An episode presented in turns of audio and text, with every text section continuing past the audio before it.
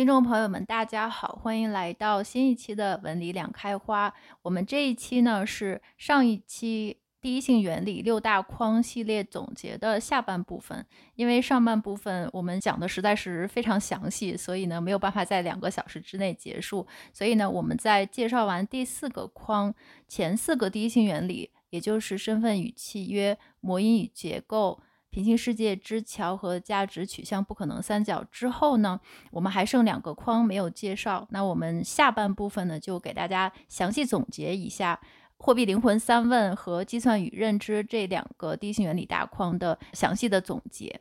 那我们现在还剩两个框，那我们就来到第五个框，计算与认知。这一个呢也是非常非常重要的一个概念，也是我觉得继这个。价值取向不可能三角之后，Will 老师又一个伟大创新，嗯，或者说一个非常精妙的概括，对于这个整个区块链世界的创新以及 DeFi 世界的创新的一个非常深入精妙的一个概括。那我们对这个框呢，是在七月二十号的牛市谈信用，熊市谈计算这一期里边非常详细的把这件事儿这个底层逻辑给讲清楚了，有点干，就很多人反映就是这一期非常干，但是它非常重要。后面我们又在一期 AMA 中有聊到过，大概简单的解释了一下。对这个，其实我觉得这个框呢，是我们在讨论加密行业、数字资产，甚至是广义的金融创新领域中都非常重要的一个话题，也是我们现在啊，就是你觉得你是在创做创新的话，或者你想引领创新的话，你必须要对自己进行的一个灵魂拷问，就是你的这个落实到这个去中心化金融上，它的创新之处到底在哪里？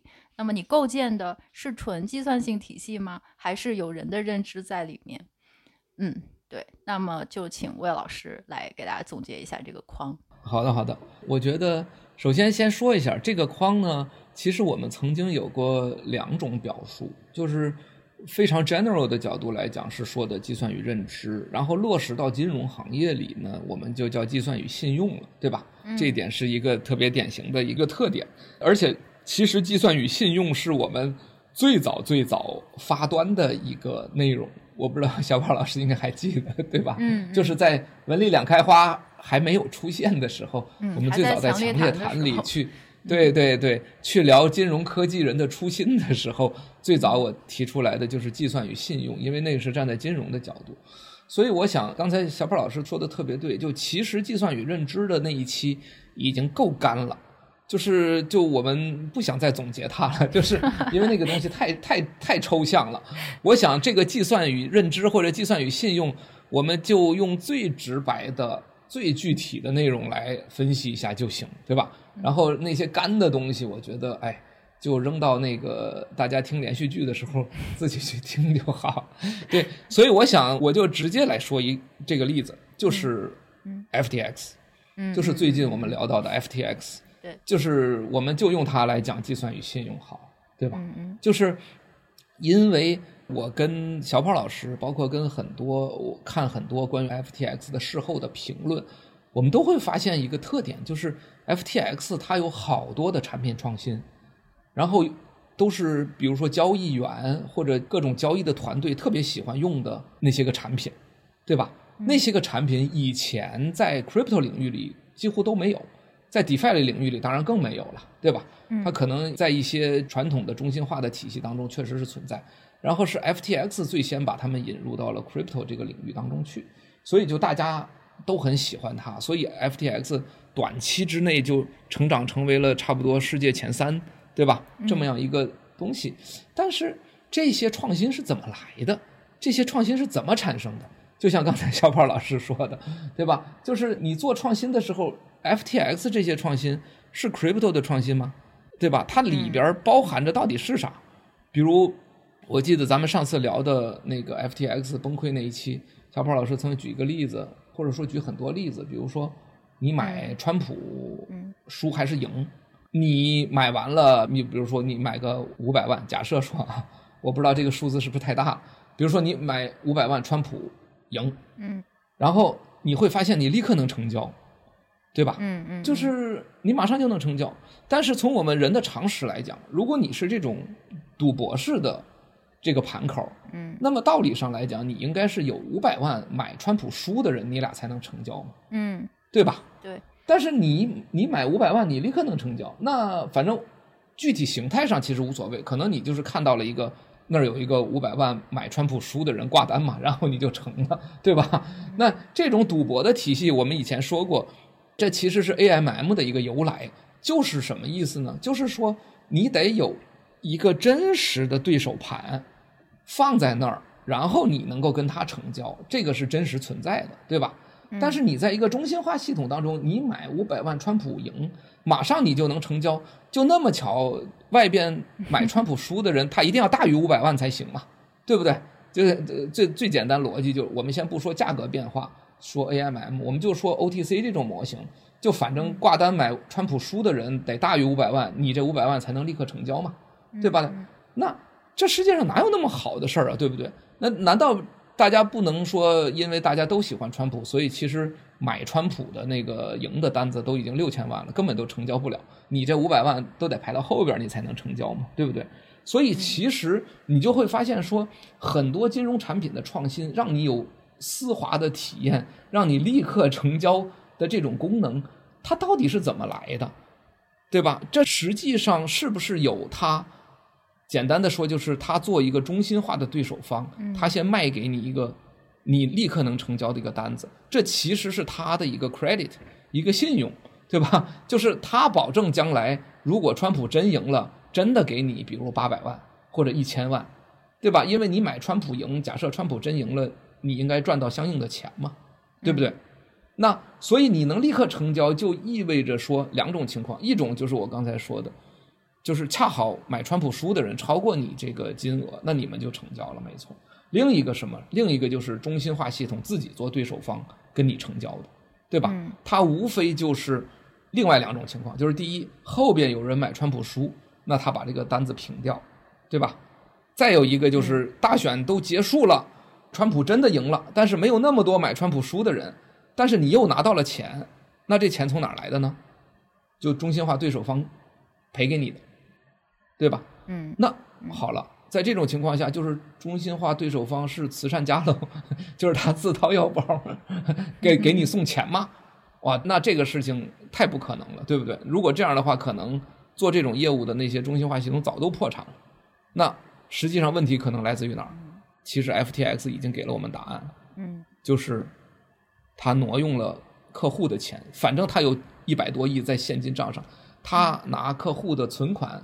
康尔凯之给你三百万的盈利，那算什么呢？对不对？相反，他买来了一个什么？他用他的信用，用他的 credit 买来了一个好名声，然后大家都会说：“哎呀，这个 FTX 真好，我们上去买啥都能成交，然后真正结算的时候还能赚到钱，哇，这个系统太好了。”其实这是啥？这不就麦道夫吗？对吧？就是你你干啥都很开心，对吧？你的期权也有人卖给你，对吧？你买永续，你也能赚到钱。最后就发现说，其实所有的这些金融产品的创新，其实并没有任何产品层面的创新，就是一个 credit，就是一个庞氏结构支撑的它的形态。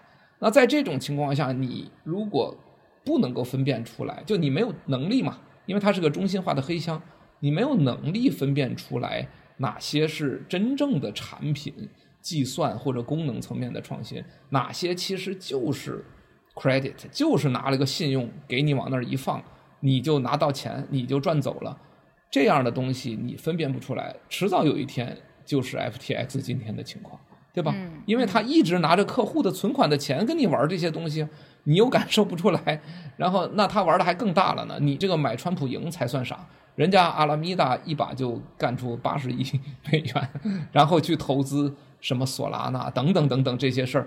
那干得多了，还给民主党、共和党还捐款，还做慈善，就所有的这些东西，你会发现，哇，这种创新简直太伟大了，对吧？你都想不明白这是怎么出来的，地底下冒出来的钱嘛？那真的是没错，就是地底下冒出来的钱，就就是就是交易者们的存款。所以从这个角度来讲，你你就会发现说，你如果辨别不了什么地方有信用，你迟早有一天就会遇到灾难。这个灾难是你遇到，还是别人遇到，还是像 FTX 这样所有人都遇到？那这只是个迟早问题，对吧？所以我觉得就是说，计算与信用也好，计算与认知也好，就是我们那次 FTX 的那个暴雷事件最后总结的，就是整个一个金融体系，它就是一个大网络，网络的节点之间有各种各样的交易，各种各样的产品，但是那个节点里边是一个纯计算的真正的产品功能创新，还是就拿着某些人的钱，或者就表面上给了你一个 credit，让你能够成交，让你能够账面有盈利。嗯，那如果连这个都区分不出来的话，其实整个金融体系没有什么改进，对吧？嗯，就像这个我们看到这次的评论，这次 FTX 的评论，就所有人也都在说嘛，说那这些东西不是传统金融一百年前天天玩的，就今天借着 crypto 的概念就都玩了吗？那其实这个是什么个逻辑呢？其实就是借着 crypto 有算法创新、有计算创新的这么一个大概念。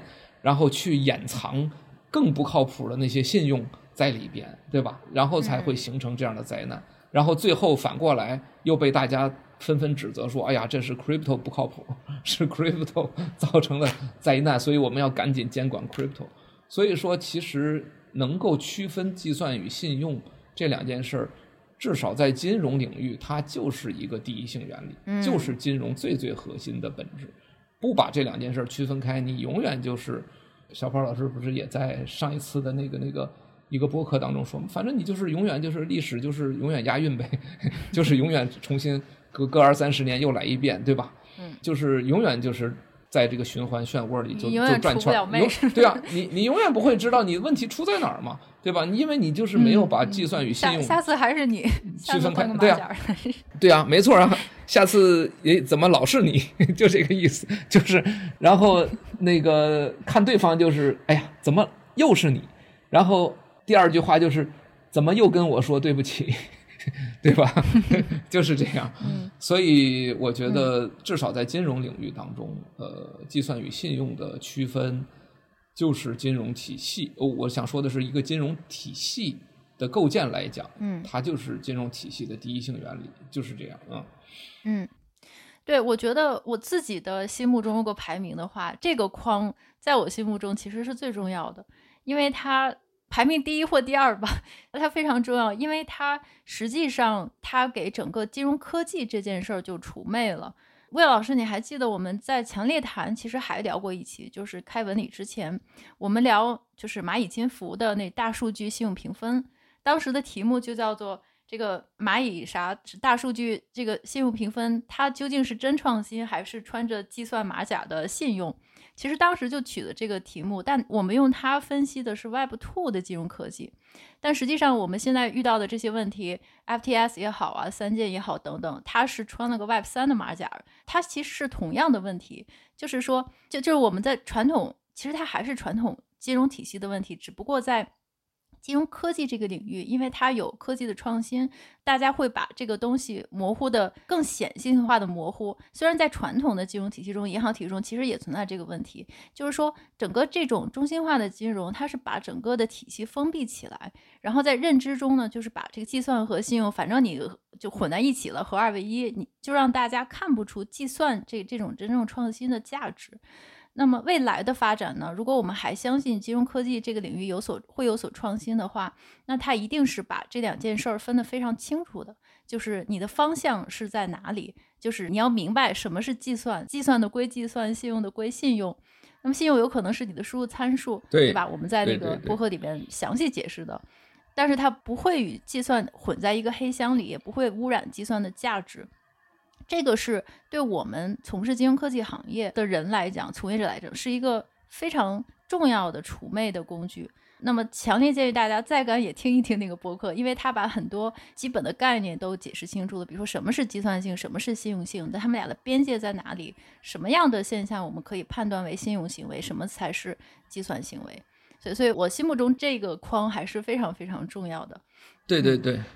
呃，同意啊，同意同意，对，因为我补充一点点啊，就因为确实计算与信用这个是咱们文理之前甚至都开始了，是我们讨论第一性原理吧？就假设我们有一个讨论第一性原理的过程，计算与信用其实就是最早的发端，就是在文理两开花出现之前，强烈谈里都聊过两次了，对，所以我觉得确实这个非常重要，而且重要的特点在于它的直接性。就是说，它直接指导实践，或者说它直接指导你识别一个项目靠不靠谱，甚至包括提前避免 FTX 的雷，这个它的直接的作用肯定会比价值不可能三角要更直接嘛，对吧？嗯，因为价值不可能三角它是一个。泛场景化的，就是很多领域都有各自的不可能三角，你要一个一个去分析。而计算与信用是直接就关系到金融体系的一个结构。对，我觉得这个我完全同意啊，没有意见。然后我再补充一个小八卦吧，嗯，行吗？好好，就是就是混淆计算与信用的最高境界是什么？这个我们不针对特定企业啊，但是我说了，可能大家就理解。就是说，有一段时间呢，这个金融科技的企业呢，它有一个非常有意思的形态，就是因为金融科技严格意义上说也是高科技嘛，对吧？人工智能啊、大数据啊、什么交易结算清算啊、支付啊等等，这个，所以金融科技的企业呢，其实呢，应该说大家都觉得它是未来。就像刚才小跑老师说的，除魅的这个问题，就是除魅之前，其实大家都觉得，哎呦，金融科技很了不起。嗯，但是。金融科技企业，它跟所有的科技创新企业一样，就是它的现金流和利润其实是一般的，因为它是个科技创新嘛。你知道，它是个科技的角度，它没有那么强的现金流，不像可口可乐，比如每年你就得卖多少亿瓶，它就有那样的现金流和那样的利润。金融科技企业其实往往没有那么强的利润，但是当金融科技企业通过帮助银行去放贷。啊，就是刚才小跑老师说的，通过大数据分析模型，帮助银行去放贷，然后去分取银行的放贷的这个利润的时候，就会产生一个全新的模式，就是哇，这个金融科技企业一下子现金流和利润高得不得了。嗯，因为什么呢？因为它是。参与了一个信用的过程，并且分取了收益嘛。嗯嗯。所以其实它的收益、它的利润或者现金流，其实是来自于那个信用过程，不是来自于它的科技创新。某种意义上来讲，所以就出现了一种情况，就是有那么一些金融科技企业是用金融科技的想象力以及估值的方式去做估值，比如说未来成长多少倍。嗯。然后大家一看。哎，它的现金流和利润还特别强，也就是说，这个金融科技企业已经成熟了。那么，这个现金流和利润这么强，又撑起了它的估值的想象空间就更大。因为你看到说，哇，这真是科技的力量啊，赚了这么多钱了，对吧？所以实际上，这个模式就是特别典型的，就是以科技企业的估值，以信用手段获取的现金流和利润。把他们两个混淆在一块儿，打包成了一个企业，所以这个企业就有了特别好的这个上市的一个概念和机会，对吧？那所以实际上他们就后来在市场上特别受欢迎。但是大家可能也都知道，后来有些企业都没上，都没上成，就是 对，就是因为大家一看这个，你真正理解信用和计算的时候，你会发现说，这个逻辑不成立，哎，对吧？他赚的这些钱和这些现金流，不是靠科技的创新运作产生的生产力的提高得来的，它是在信用扩张的大背景下得来的。那么信用一旦不扩张，它这些利润全都没了。嗯，所以在这种情况下，其实它不是一个健康的一个模型。对啊，这个我就觉得特别有意思，就是把这个一个企业作为一个黑箱，把信用和计算灌进去，必有一款适合你，对吧？嗯，就你想看成长性，哎，你看我的科技水平；你想看现金流，哎，我这儿有，所以就把信用和计算混在一起啊，产生了一个很奇妙的效果。嗯，对，这就补充一个八卦吧，嗯。对对，这个八卦非常非常重要，而且你要知道，就算你没理解，监管 总有一天也能搞清楚什么是计算，什么是信用。所以再看看现在的这些金融科技，就算不是群众把它打回原形，监管也会把它打回原形。所以，对对对，所以这这个工具是非常非常有用的，大家可以细细品。嗯，那我们就到。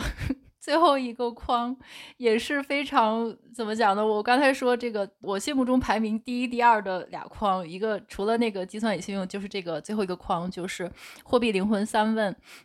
这个框呢，我觉得呃，它是非常非常精彩的一个框，以至于不是金融科技行业，不是这个 Web 三领域的人，也都引起了广泛的注意。就是那个徐远老师也看到了这个货币灵魂三问，然后觉得对一个经济学家，传统的宏观经济学家也非常有启发，所以对这个框也是非常非常的赞的。那么这个框呢，我们是在我们在很好多期都聊过，那么就是聊。呃，货币灵魂三问这个具体的三问呢，是分了两期，在六月份的连续的两期，题目叫做“熊市适合思考，深挖货币灵魂三问”这两期，然后后面呢，我们又来了一个衍生版。衍生版就是过了两个月之后，八月二十六号，我们在一期叫做“虚拟世界货币灵魂三问”，我们是否需要一个加密联储？然后呢，在这一期，我们用同样的逻辑、同样的三个灵魂拷问的方式来分析一下加密世界未来的信用货币，就是在信用货币发展到一定阶段之后，我们在下一个阶段是不是还需要一个信用货币的模式，以及它，或者是我们还需要货币的话，它应该是什么样的模式？嗯，所以呢，这个我觉得是六大框中最重要的一个框之一。嗯，那么这个魏老师来来，来再总结一下。对对对，好好好，谢谢小胖。对这个角度呢，我想就回到，因为正好是第六个了嘛，我们也回到那个最开始的那个角度。其实我先说一下思考的背景。其实我我想这货币灵魂三问。还真的就是从比特币和看比特币白皮书的那个时间产生的想法，大概就二零一四年左右吧。嗯，就其实以前别看搞金融的。就我们这种搞传统金融的人，其实二零一四年看比特币白皮书，我觉得就不错了。就以前真的没有注意过，虽然是搞计算机的角度，但以前真的没有注意过。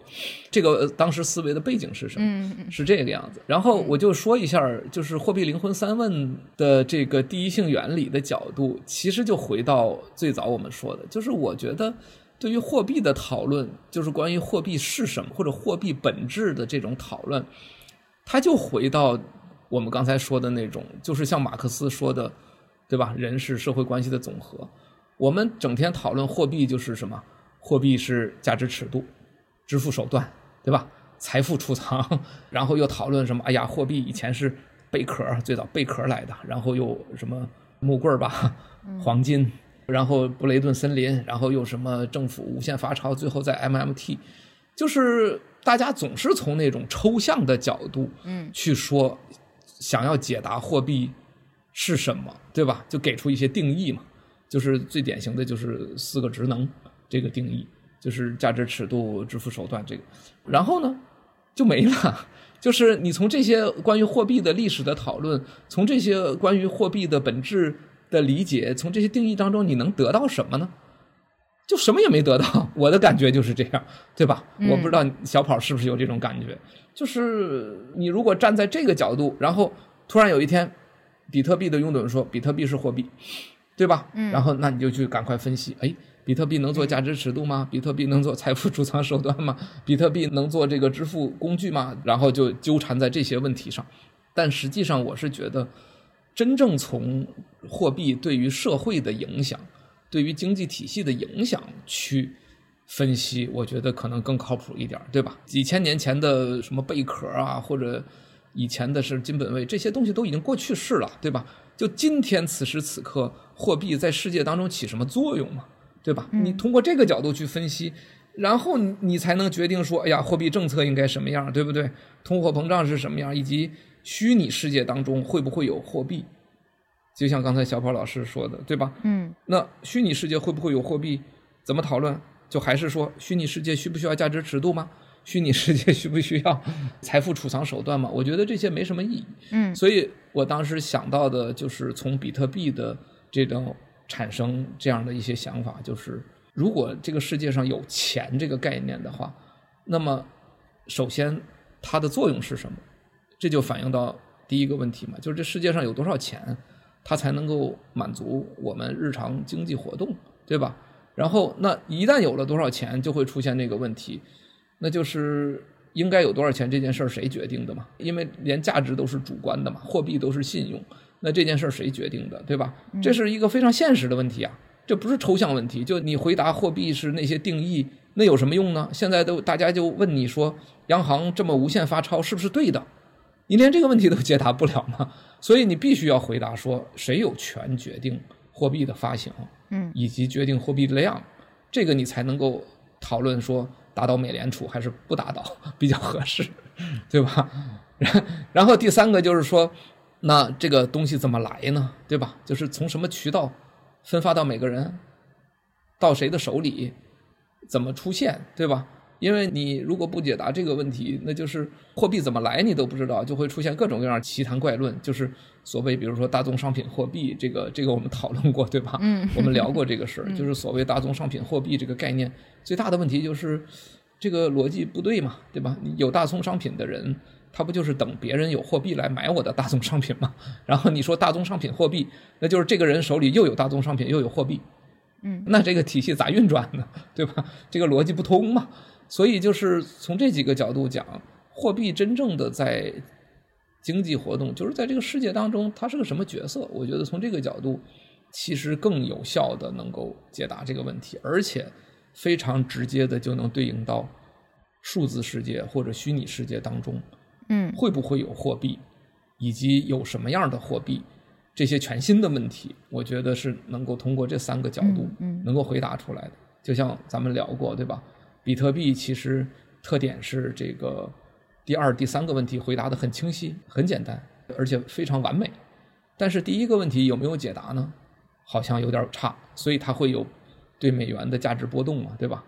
但是其实这可能就是中本聪原来的想法，对吧？就是我就这么多，它有它的特点，就是这样。所以我想说的第一个就是整个这个背景，然后我补充一个条就是。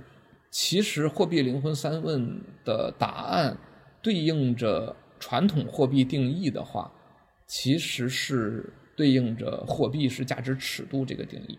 嗯，我觉得这一点以前没有特别详细的讨论过。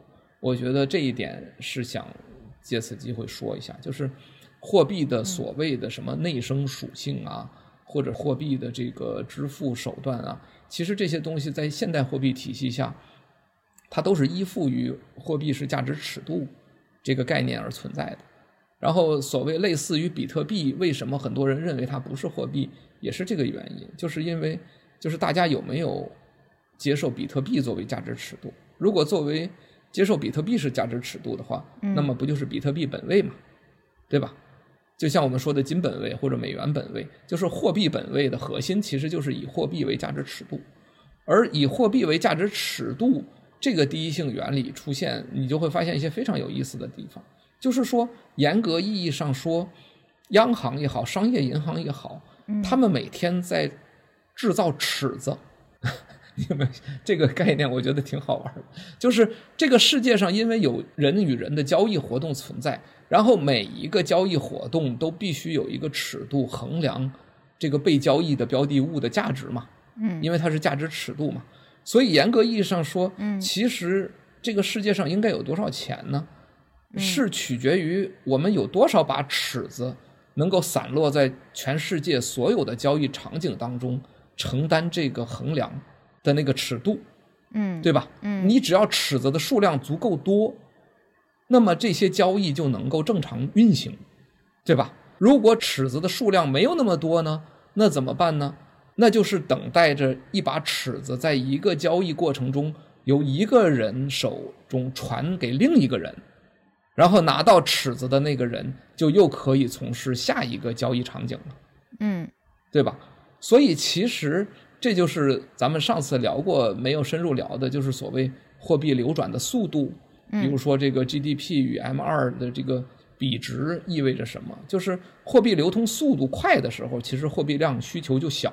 对吧？这是一个经济学当中一个基本的逻辑，所以其实我想说的是，货币在现代这个体系下，它其实就发展为一个尺度的作用，就是，那么央行、商业银行，他们其实是在造尺子，这个尺子足够多，就能够让所有的交易场景能够同时发生，于是这个社会整个的经济活动的效率就高就快，不然我们就得等着尺子来。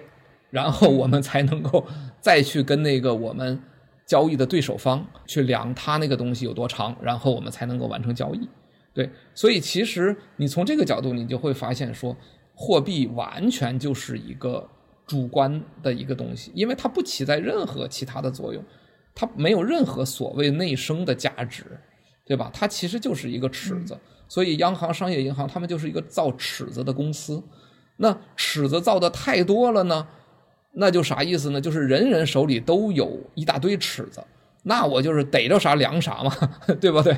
我量那个原来值一百万的尺子，现在我有手里有一千万的尺子，我觉得可以，我拿这些尺子量那个房子长度也可以，所以我就愿意用一千万去买那个房子。这是一个比喻啊，这比喻不是那么精确。嗯，我想说的意思就是，其实货币就是一个尺子的作用。你用这个角度去解释很多货币的乱象，就发现它的不合理的欠，就是说，按理说一个。东西的长度是固定的，对吧？比如说一个桌子就是一米二那么长，结果你会发现，因为你手里尺子多，所以你觉得那个桌子会变长。你理解说这意思吧？这其实不就是上次我们聊到的，就是包括小跑举那个例子，就是你有一个这个收税的，那话怎么说来着？就是就是我们说给利息同时收税的那个和不给利息也不收税的那个逻辑。哦通胀对吧？通胀啊，对，通胀的逻辑嘛。嗯、然后我当时不是比喻嘛，说同样的逻辑适用于广义相对论嘛，对吧？嗯、就是你在一个有加速度的地方，你会感受到重力，其实就是一种时空的形变。也就是说，好像你的手里尺子的多了，你会把任何东西都量的觉得它更长了。这显然是没道理的嘛，对吧？因为那个东西该多长它就是多长，它不应该受你手里的尺子的数量的影响嘛，对吧？嗯，所以其实被通胀扭曲的商业逻辑，就从这里边就可以看出来，就是它其实就是一种幻象，就是你手里尺子多了，你就会觉得东西都会变长。嗯，你发现这个意思吧？我觉得这个件事情是特别有意思的一件事儿。所以从这个货币灵魂三问，第一问就是这个，就是。尺子别太多，尺子太多了，人就产生那种东西都变长了的幻象，你知道吗？嗯，所以我觉得，当然这在物理世界是不会发生的，对吧？因为物理世界里，你手里尺子多，那个桌子并不会变长。但是其实，在经济世界里，在通胀的世界里，其实就是这么一个非常不正常的这么一个现象，它真的就发生。嗯，所以我我觉得这个唠叨的比较多啊，但是总体上来讲，就是其实货币就是。一个价值尺度的这么一个逻辑，现在是占最主导地位的货币的逻辑。然后货币的灵魂三问，其实某种程度上就是来告诉大家说，世界上有多少尺子才合理？然后谁有权利造这些尺子？然后尺子为什么会发到这些人手里？是怎么发到这些人手里的？我觉得从这个角度来讲，其实也是一个全新的视角吧。啊，嗯嗯。大概说这么多啊，这这可能说的尺子的这个论，因为是今天刚爆出来，所以可能扯得有点远。但是我觉得货币灵魂三问的核心，回到刚才说的，就是其实是站在货币对于我们这个社会到底有什么影响这个角度来去说，而不要去纠结所谓的货币的本质，就是它内生的逻辑到底是什么。我觉得大概是这么个情况。嗯嗯嗯。对，我觉得这个还是蛮重要的一个框，因为其实刚刚魏老师 讲那尺子多，我一直在想那个哆啦 A 梦那个自欺欺人尺。我觉得现在很多金融，包括金融的现象，大家觉得很迷惑的，包括通胀、通缩等等，大家就把它想象成那个哆啦 A 梦那个自欺欺人尺嘛。它那个尺子是，比如说前两个格是一厘米，然后到了三厘米就变成十厘米了，就相当于它的那个刻度，它的刻度是错的。那么，如果你的尺子的刻度是错的，然后你再用这把尺子，你觉得这把尺子非常可信，再去量东西，那么一个原来才三厘米的东西，它就变成了三十厘米。就是说，这个呢，可能是从货币的角度来看，通胀和通缩可能会对我们带来的货币幻象，这个就是所谓的货币幻象。大家可以再听一下那个，就是被通胀扭曲了的第一性原理那一期中，我们提到过很多。嗯，我觉得这这个框也是非常重要的，因为它其实直接联系到了整个加密领域的初衷吧，就是非要给它找个源头呢，就是刚才魏魏老师说的，还是从白皮书开始，就是加密领域其实我觉得自诞生之日起就一直伴随着这个数字货币体系的这种竞争论，就我们能不能有个更好的尺子？难道说就央行发的货币才是只有这一种这个法定货币才能当货币吗？呢？比特币凭啥不能 当货币？那似乎大家除了打倒美联储，那么创造一个新的货币体系，然后摆脱反正你必将消亡的这些 fiat currency 的控制，好像才是币圈的终极使命。但是这个终极使命其实被太多的。所谓的幻象，就是刚才魏老师解释的比较清晰的一些底层逻辑。因为这个在币圈充斥的大量的，我把他们叫做这个旅游型的货币学家，就是他今天到此一游就就发表一番言论，那么就就变成了货币学家。但其实他的这些言论有很大的误导性，所以我们还是要回到底层的，到底什么是货币？嗯，包括魏老师提出的这三个问题，其实也是思考我们面临的所有的，只要大家讲所谓的货币。都是会看到的很多很多的各式各样的争论不休、鸡同鸭讲的这些问题的好方法，你就用这三个问题捋一捋，那么就基本上可以判断，就是我们面临的这些争论，其实到底都是在争论什么。而且，其实魏老师其实忘了提的，我觉得这个框有个魏老师曾经在节目中总结出的所谓灵魂三问的本质，就是第一问就是世界上到底有多少钱，这是货币的经济学本质。第二问就是谁能够决定应该有这么多钱，这是货币的政治学本质，或者说制度的本质。第三问就是什么途径拿才能达到这个数量，其实就是算法本质，或者说货币的会计学本质。我觉得从经济、政治和算法这三个层面是可以完美的理解货币体系这件事儿的。那么回到币圈儿，那比特币呢？我们的讨论的结论是，显然是对前两个问题回答的不好，但是第三个问题呢，对算法的本质这件事儿，它是回答的非常好，或者是能够做的比现有的这个法币体系做得更好的，也就引出了我们的一个延伸的话题，就是如果说将来我们进入了虚拟世界，就是说如果人类已经过了信用货币的这个阶段，再往后发展，我们已经进入了元宇宙、加密世界，那我们还是不是需要信用货币，或者说我们已经？那下一个阶段是不是还需要信用这件事来支撑发展，或者是倒过来，就是从我们当时在播客里讲，就是从毛细血管到主动脉点对点的绑定的这种模式，那么这个应该是什么样子的？所以我们也是在那期节目中用以太坊的这个详细剖析的以太坊这个 gas 和石油货币的这个原理来推演了一下，这个大家可以回去听一下，也是挺开脑洞的。那么这个框，魏老师还有补充吗？啊，没了没了，感谢小跑刚才总结的，对，因为没有重复原来的内容嘛，但是确实，经济学、政治学和会计学或者算法这个原理，我觉得也是我们对货币灵魂三问这个比较有信心的一个论据吧，大概是这样。嗯、对，另外就是我觉得刚才小跑老师说的那个 哆啦 A 梦那个自欺欺人 耻这个例子太好了，我印象里小跑老师应该是。以前曾经提到过一次，对对对，但是刚才我没有想到这么好的那个例子。我觉得确实就是这样，就是这个尺子太多了，就让你产生东西变长的这个幻象，就像这个哆啦 A 梦的这个自欺欺人尺一样。那但是反过来也是说，尺子不准，这个事儿危害太大了，对吧？因为尺子都不准，你想整个这个世界的运转恐怕都会崩溃，而这实际上就是我们过去两年来看到的 状况。嗯，对。对，好，那到现在为止，我们把这个六个框成功的给大家总结了。那么后面我会列一下书单了，就是我们在往期中提到过的参考书目吧，或延伸阅读给大家列出来。因为也有小伙伴要求把书单列一下。那么最后呢，我们给大家有一个小小的怎么讲呢，算是彩蛋环节吧。就是我们其实，在之前在公众号，我们现在文理有了自己的公众号。然后公众号我们发的第一篇文章中呢，有几个小通知，其中一个通知呢，就是说我们大家可以再看一下这篇文章。那么就是我们因为也感谢大家对文理的支持，我们也运转了快一年了，所以呢，为了以后把这个文理两开花相关的一些内容能够集结得更好，以及更多的跟大家互动，我们就成立了一个叫做 Yaska 的社区。那么 Yaska 呢，其实是一个古印度的语言学家。那么，其实他提出的理念，他觉得人类的语言是跨越一切原理、一切行业、一切人类知识的一个最好的连接点。其实也是蛮符合我们文理两开花的理念的，就是希望能从跨学科的角度来分析，找到底层的第一性原理。那么我们在这个社区中呢，有一个彩蛋，或者说一个 一个小小的创新。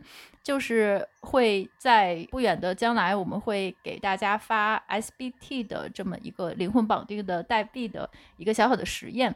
那么具体的一些权益等等呢，我们稍后呢会在公众号里面给大家详细的解释，就是说那么如何领取，然后以及它相应的一些权益等等。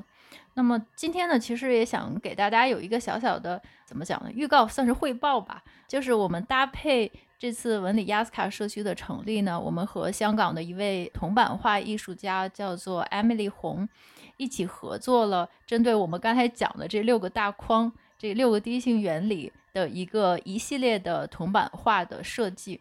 那么这个铜版画呢，其实大家其实可以在 OpenSea 上看到过。针对每一个框，Emily 呢就按照她的理解设计了，就是按照每一个定性原理，她自己设计的一幅图画。那么每一幅图呢，它用动画的效果做成了 NFT。那么我们就是这个 NFT 呢，每一个会发行，具体数量我忘记了，但是每一个框的 NFT 呢，我们会对应有十幅铜版画的印刷品，就是一个实物的铜版画作为底层。也就是说，如果大家将来我们在社区发行的时候呢，那么大家会有一些选择，就是说是可以拿到 NFT 呢，还是可以买到就是 NFT。加上铜版画的这么一个组合，不知道说清楚了没有？听起来有点乱。就是今天本来想在最后一个环节给大家解释一下这六幅画到底是每一幅画具体都是什么样的理念，怎么画的，但是我看今天时间实在是太长了，所以可能来不及。